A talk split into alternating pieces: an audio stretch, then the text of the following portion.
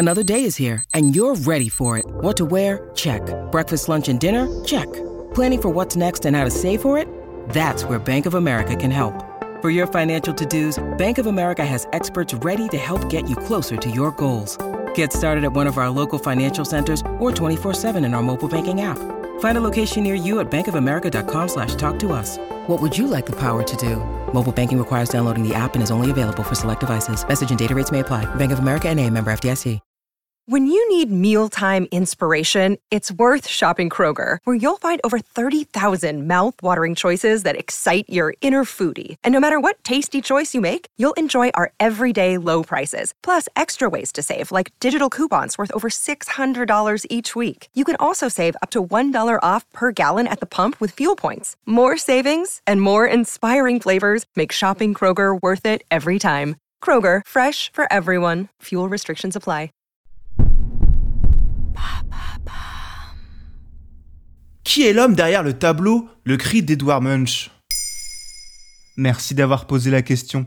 Alors que le musée d'Orsay propose en ce moment une exposition dédiée à Edouard Munch, nous allons revenir sur son œuvre la plus célèbre, Le Cri. Réalisé entre 1893 et 1917, ce tableau est l'une des œuvres les plus connues au monde, certainement la plus reconnaissable par le grand public après la Joconde de Léonard de Vinci. Peint par le Norvégien Edouard Munch, le tableau interpelle par le côté angoissant et anxiogène qui en ressort. Chacun peut se faire son interprétation entre horreur, mythologie ou même cauchemar. Pourtant, la véritable genèse de cette œuvre est peu connue, alors qu'elle a été clairement expliquée par son auteur dans son journal. Le mystère demeure néanmoins pour le public qui préfère s'en tenir à ses propres fantasmes en faisant abstraction de l'identité de l'homme représenté sur le tableau. Qui Munch a-t-il voulu représenter sur son tableau? Un homme attaqué, traqué par les deux silhouettes que l'on voit en arrière-plan, ou encore une forme mythologique, extraterrestre ou fantomatique, de nombreuses interprétations ont eu le temps de faire leur chemin et l'esthétique effrayante de l'œuvre a poussé l'imagination de chaque spectateur vers les idées les plus exotiques.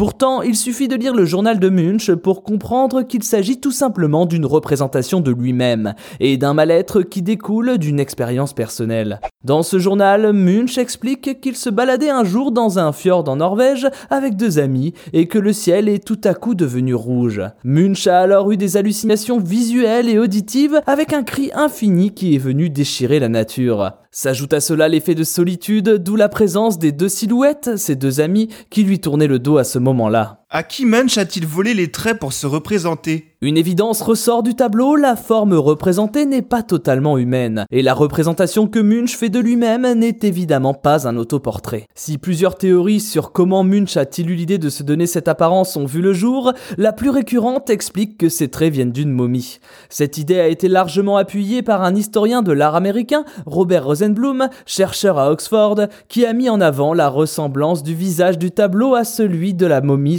Chachapoyas du Pérou, que Munch a d'ailleurs vu quelque temps auparavant lors d'une exposition à Paris. Cette momie a en outre inspiré d'autres artistes tels que Paul Gauguin avec son tableau La vie et la mort, dont la posture de l'héroïne centrale ressemble étrangement à celle de l'homme du cri. D'un point de vue plus métaphorique, qui est représenté sur ce tableau?